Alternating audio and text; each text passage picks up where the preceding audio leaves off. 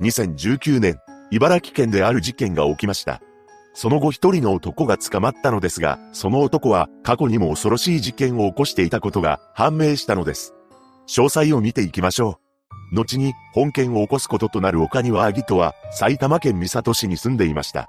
彼の家系は不動産を数多く所有する裕福な家庭だったそうで、実家は800平米もある広い敷地に立っていたと言います。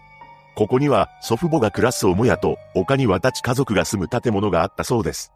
また、岡庭の父親は測量士として自宅に事務所を構えていました。そのため、祖父母や両親、弟など家族に囲まれながら何不自由のない暮らしを送っています。そして小さい頃の彼は他の子たちと鬼ごっこをしたり、テレビゲームをして遊ぶ一般的な子供だったそうです。絵を描くことも大好きで、校内のコンクールで入賞したこともありました。母親はとても教育熱心な人物でしたが、基本的には甘やかされて育てられたそうです。また、祖母は孫である岡庭の言うことを何でも聞いていたと言います。そのように子供に甘いのは父親も同じで、岡庭が欲しいといえば錦蛇科のボールパイソンという大蛇を購入してあげたり、パソコンも買い与えていたそうです。しかし、このパソコンを買い与えるという行動が彼の心の闇を大きくするきっかけになってしまったのかもしれません。なぜなら、そのパソコンには閲覧制限がかけられていなかったからです。つまり、見たいと思ったページはいくらでも見れてしまう状況だったのです。この時岡庭はまだ小学生でしたが、次第に大人向けのサイトや猟奇的なサイトに興味を示すようになります。そんな中、上級生からからかいの対象になったことがありました。その理由は、彼の名前であるアギトが当時流行っていた特撮番組の主人公と被っていたためです。上級生からは、変身してみろよ、などと言われたそうです。この影響もあってか、岡庭は自分の名前を毛嫌いするようになったとされています。実際、テストの答案用紙に名前を書く際に、名前は誰でしょう、などと書き込んでいたのです。これを知った父親は、画数で名付けたんだから、自信を持ちなさい、と教えていました。こうして、名前のせいでから買われた岡庭なのですが、その一方で、他人をから買うこともあったそうです。そんな中でも時は流れていき、中学生になった岡庭は、ソフトテニス部に入部しています。中学ではおとなしい性格として知られていましたが、その反面、異常な行動をとるようになったのです。驚くべきことに、昆虫やスズメなどを捕まえては、解剖して遊んでいたというのです。さらに、それだけでは満足することができず、もっと大きな動物をターゲットに選んでいます。恐ろしいことに、彼が次に選んだのは野良猫だったというのです。こうして何匹もの猫たちが丘庭の餌食になってしまいました。そのようにとんでもない行動をとっていた彼は、中学3年の頃にネットショップで刃物が販売されているのを見つけ、興味を持ってしまいます。そしてどうしてもそれが欲しいと思った岡庭は、父親に購入するようにお願いしました。父親は、なぜそんなものが欲しいのか尋ねたそうです。すると岡庭は、かっこいいから集めたい、と答えていました。この言葉に父親は特に疑問を持つことなく、なんと制限なく使えるクレジットカードを渡してしまったのです。そのため、この頃から刃物を収集するようになります。両親は岡庭が危険なウェブサイトを見ていたことを知っていたそうですが、注意することはなく放置していました。そして中学卒業を間近にしたある日、父親が岡庭に将来何になりたいか尋ねています。この質問に岡庭はネオニートと答えたそうです。ネオニートとは就職しなくても十分な収入を手に入れている人を示す言葉なのです。ただ、中学の卒業アルバムには次のように書き込んでいました。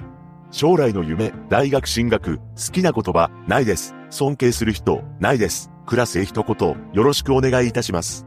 ちなみに同級生からは、印象に残らない影の薄い生徒だと思われていたそうです。その後、高校に進学した岡庭は、不気味な雰囲気を醸し出すようになります。何でも、誰も周りにいないのに、笑みを浮かべていたそうなのです。それだけでなく、机の中や靴下の中、制服の内ポケットには刃物を隠していたそうで、自慢げに次のように喋っていました。ナイフ、ここにある。いつか人を手にかけてみたい。そうして気味の悪い言動をしていた岡庭は、ついにとんでもない騒動を巻き起こしたのです。ある日、岡庭が教室に決して持ってきてはいけないものを持ち込んできました。とんでもないことに、それは猫の亡骸だったそうで、教室内は大パニックになったのです。これは学校で大問題になり、両親も呼び出されています。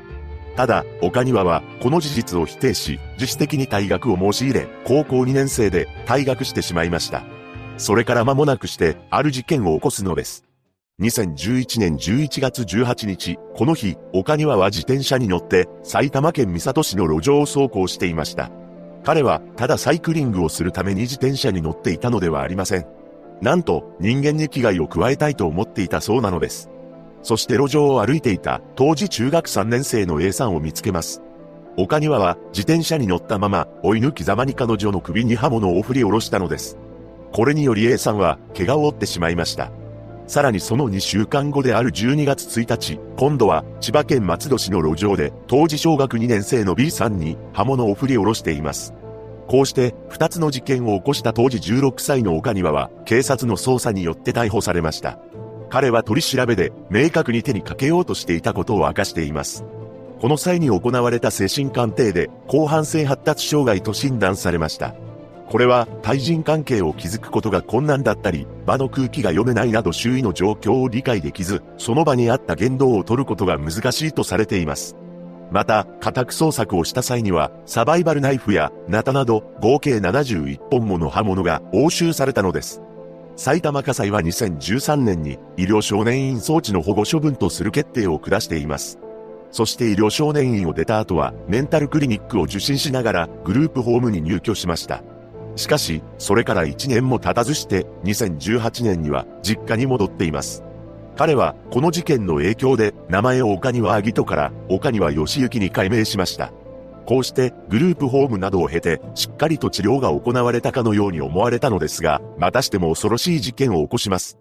2019年9月23日、この日は台風で大雨でしたが、岡庭は自宅から30キロほど離れた茨城県境町にある民家を訪れました。彼はスポーツタイプの自転車を走らせて現場に向かったとされています。現場の民家は周辺を木々に囲まれており、隣の家までは数百メートルも離れていました。ここには夫婦と3人の子供たちが住んでいたのです。岡庭がわざとこのような人目につかない場所を選定したのかは不明ですが、午前0時38分頃に事件は発生しています。彼は民家に侵入し、2階の寝室で夫婦に刃物を振り下ろしました。さらに別の部屋にいた当時14歳の長男にも攻撃しています。そして当時13歳の次女には催涙スプレーをかけました。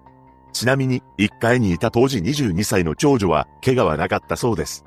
その後、危害を加えられた母親が自ら通報を行い、事件が発覚しています。しかし、警官が駆けつけた時には、犯人は現場から逃げており、一家の夫婦二人が帰らぬ人になってしまったのです。そして、重軽傷を負った長男と次女は、帽子とマスクの男に襲われた。犯人は、一人だった、と証言しています。また、近隣住民からも、事件前にマスクをした不審者を被害者宅付近で見た、という目撃証言が寄せられました。そこで捜査員は、命を奪われた夫婦が、何らかのトラブルに巻き込まれたものとして、調査しています。しかし、夫婦の交友関係を調べても、トラブルの情報はなく、捜査は難航したのです。そのため、茨城県外も含めて、刃物で人を襲うなどした事件の洗い出しを行っていきました。そこで岡庭が過去に起こしていた2件の通り魔事件が判明し、捜査線上に浮かんでいます。その後の捜査で、岡庭の自宅からとんでもないものが見つかりました。なんと、約45キロの硫黄や毒を生成するための薬品を所持しており、さらには100本以上の刃物が押収されたというのです。このため、岡庭は爆発物や毒ガスを作ろうとしていた容疑で逮捕されています。その際の取り調べで危険なものを所持していた理由に関しては人の命を奪いたくて仕方なかったと証言しています。また、彼が茨城県の民家に襲撃したであろう状況証拠も次々に出てきました。まず、事情に吹き付けられたものと同一成分の催涙スプレーを岡庭が購入していたことが判明します。そして岡庭のスマホからは、事件前に現場周辺を撮影したとみられる動画が見つかりました。この動画のデータは削除されていたのですが、警察が復元した際に出てきたそうです。